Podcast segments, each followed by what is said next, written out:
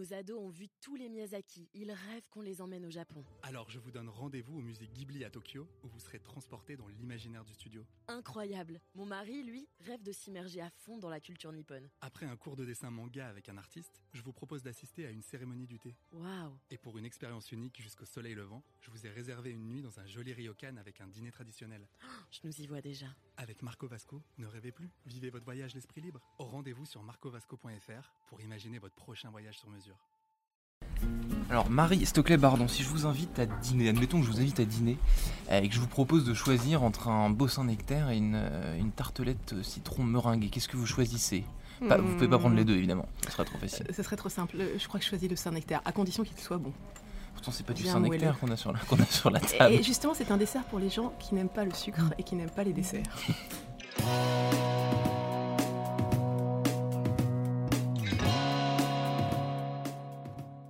Bonjour à tous et bienvenue au Talk Décideur du Figaro. Aujourd'hui, notre émission risque de vous donner faim, euh, puisque mon invité est Marie Stockley Bardon, en face de moi, cofondatrice de la pâtisserie La Meringuée. Donc, ma première question était qu'à moitié pour rire, puisque euh, avant La Meringuée, vous avez travaillé quasiment 9 ans à la compagnie des fromages. Donc, euh, la gastronomie, la nourriture, c'est toute votre vie, en fait. Parce qu'il y a aussi la maison du chocolat. Cochon absolument. Donc, euh, tout est, votre vie professionnelle est liée, est liée à, à ça. Oui, alors je suis un peu une monomaniaque de gastronomie, je crois. Euh, Ouais. Je ne l'ai pas bu dans le biberon parce que ma mère n'était pas une cuisinière exceptionnelle. Ouais, j'allais vous demander depuis quand. ouais. Non, en fait, je pense que mes grands-mères m'ont un peu transmis ça. Et puis en fait, j'ai commencé à cuisiner parce que j'aimais recevoir des amis. Donc c'était vraiment la dimension euh, conviviale. La plaisait. dimension conviviale et la dimension professionnelle, ça s'est ça s'est traduit quand? En fait, assez vite, euh, j'ai démarré dans une grande société américaine. Et puis assez vite, euh, j'ai effectivement eu un appel pour rentrer à la compagnie des fromages. Ouais. Et en fait, le, le produit alimentaire est un produit qui me plaît beaucoup, euh, qui est essentiel. Euh, je suis une gourmande impénitente. Euh, effectivement, euh, après mes premiers dîners, j'ai commencé à cuisiner, à prendre des recettes et à vraiment me mettre dedans. Et voilà, c'est une passion en fait. Hmm. J'avais même monté un petit, quand j'étais aux États-Unis, un petit business de cours de cuisine à domicile. Ouais, ouais, j'ai vu sur Euh, c'est Cookie, Cookie. Cooking rendez-vous. Voilà. Cooking rendez-vous. Et donc la Meringue, ça c'est une société que vous avez créée avec votre mari depuis Mhm. 4 ans, je, Ouais, je- absolument. je crois, c'est ça. Mhm. Alors qu'est-ce que vous proposez? Parce que sur, à Paris et en ville, en règle générale, il y a beaucoup euh, d'acteurs, beaucoup de pâtissiers, de boulangers qui se démarquent sur les réseaux sociaux, qui veulent mettre leur pâte. Mhm. Euh, Vous, la pâte euh, de la Meringue, c'est quoi exactement? Alors, comme son nom l'indique, on est effectivement autour de la meringue, Oui. euh, avec un dessert star qui est une pavlova. Alors, la pavlova, c'est un dessert euh, australien inventé par un pâtissier qui avait le béguin pour euh, Anna Pavlova, ballerine célèbre qui avait fait tourner là-bas. Mhm. Et donc, il a eu l'idée de mettre des fruits sur l'association déjà traditionnelle de meringue et de crème. D'accord. Et euh, là-bas, c'est la bûche de Noël. Donc, c'est vraiment un dessert très, très implanté. Et donc, moi, j'ai commencé à faire des pavlovas à la maison. Et puis, mes invités léchaient le plat. Mais encore plus que les, mes autres desserts, que ma tarte au citron meringuée, qui était pas mal non plus. Et donc, euh, de fil en aiguille, je me suis dit, tiens, à la maison du chocolat, on mettait des choses à infuser dans la crème, je vais y mettre à infuser des agrumes, puis je vais mélanger avec d'autres fruits, puis je vais faire des... Voilà. Et puis l'un dans l'autre, euh, j'ai commencé à faire plein d'essais. Vous avez testé, euh, Ouais, j'ai testé, patouillé dans votre, dans votre cuisine. euh, Exactement, j'ai fait goûter à mes amis, qui Ouais. un jour, certains m'ont dit, bon, arrête de nous faire goûter, montez votre business comme vous l'avez dit, faites-le. Et puis on investit. Ouais. Voilà, ça fait partie des éléments déclencheurs. Et vo- votre mari est aussi gourmand que, que vous ou alors lui il a un rôle plus, euh, plus, plus, gestio- plus gestionnaire disons? Comment vous vous répartissez les rôles dans ce type de... de, de- bah, vous êtes co-associés euh, finalement Absolument. donc, euh, Alors, euh, comment on se répartit les rôles, ça s'est fait relativement naturellement. Alors, lui venait d'un métier qui n'était pas du tout, d'un monde qui n'était pas du tout le même. Il venait du monde de l'énergie. D'accord, ah oui. Mais il est fils de vigneron. Ah. Et puis, effectivement, euh, il cuisine peu, mais il aime manger. Donc, c'est un gros gourmand aussi. Donc, Le testeur goûte- en chef, entre, Exactement. entre guillemets. Ça a été le premier testeur et c'est toujours, euh, on, on fait ça ensemble en fait. Alors est-ce que les réseaux sociaux, vous, euh, ça, ça compte pour vous? Ça fait partie de vos stratégies? Est-ce qu'on a l'impression aujourd'hui, quand on va sur, sur Instagram, Mm. que la, la- la- sur Instagram, parce que c'est le réseau phare, mais sur la plupart des réseaux sociaux, la, nou- la nourriture, la gastronomie, ce sont, sont des belles photos et ça, ça sert pour se démarquer, pour se, se montrer? Alors en fait, euh, l'un des éléments qui fait déclencher euh, l'achat, euh, c'est le visuel. Bah oui. J'en ai amené une. Ah là oui, je, je peux, voilà. je Donc, peux que ouvrir grand les, les yeux et la bouche. donc pour arriver à répondre à votre question, en fait, il faut que dans nos vitrines, on ait envie de lécher la vitrine. Mm. Il faut que sur un écran du site internet où on vend nos produits, on ait envie de lécher l'écran. Ouais. Et il faut que sur évidemment Instagram, on ait envie de lécher Instagram. Ouais, ouais. Voilà. Et donc je m'attelle à ça.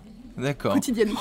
Et vous avez aussi, vous, donc vous êtes multi-entrepreneuse, parce que vous avez aussi créé une marque de café bio euh, Araku, qui est euh, une- le nom d'une vallée euh, en Inde. Ça, donc ça, c'est encore une autre histoire. Qu'est-ce qui vous est passé Alors, par la tête en fait, quand on a monté ça tous les deux, ben, on, est, on a trois enfants, on est mariés comme effectivement, donc il nous fallait un job l'un ou l'autre. Et puis d'aventure, finalement, c'est pas un job classique que j'ai trouvé. Et euh, j'ai rencontré le patron de cette fondation qui est à l'origine de ce café bio qui vient euh, donc de la vallée d'Araku, qui est au Ouais. sud-est de l'Inde.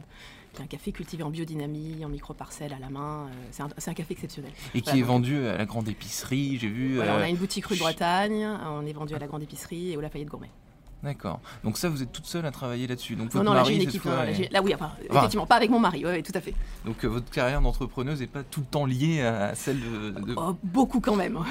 Alors sur, sur les bancs de l'ESSEC, vous avez étudié dans les années 80, Mm. j'ai vu que vous étiez secrétaire général du, du BDE. Oh là là, vous faites des plongées périscopiques Ah préhistoriques. oui, oui, oui, bah, bah, attendez, on est là pour, pour parler de vous.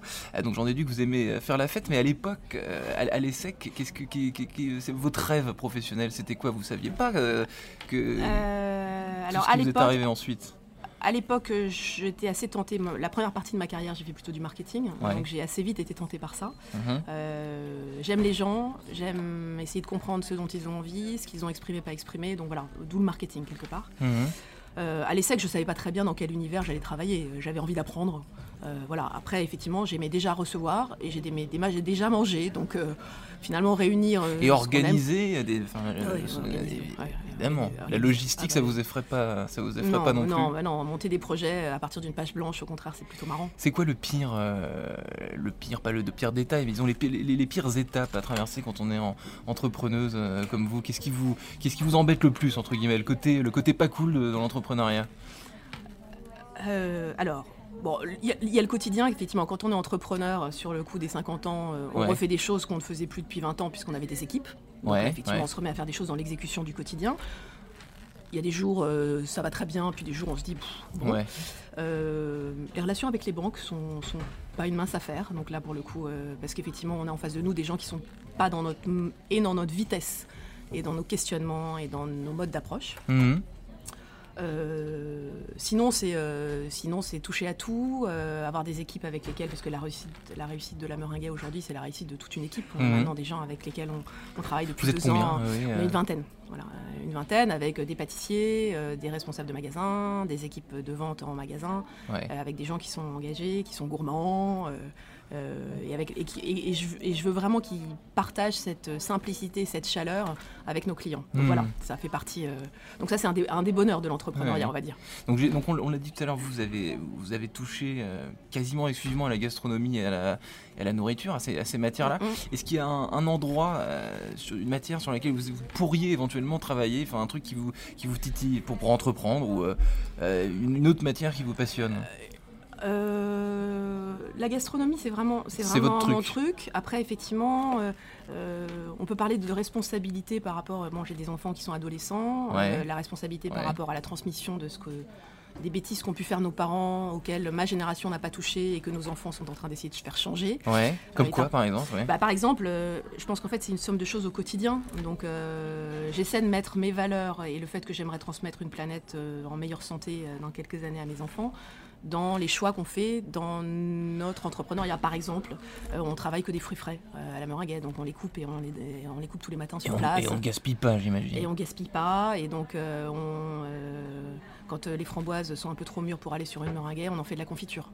Voilà. Quand la meringue est un peu sèche, eh ben, on la va la mettre en, euh, dans nos verrines. Voilà. Mhm. Donc on essaie de faire en sorte d'être les plus responsables possible. On fait pas tout bien, mais on essaie de s'améliorer chaque jour. Merci Marie-Soclé Vardon. Merci Quentin.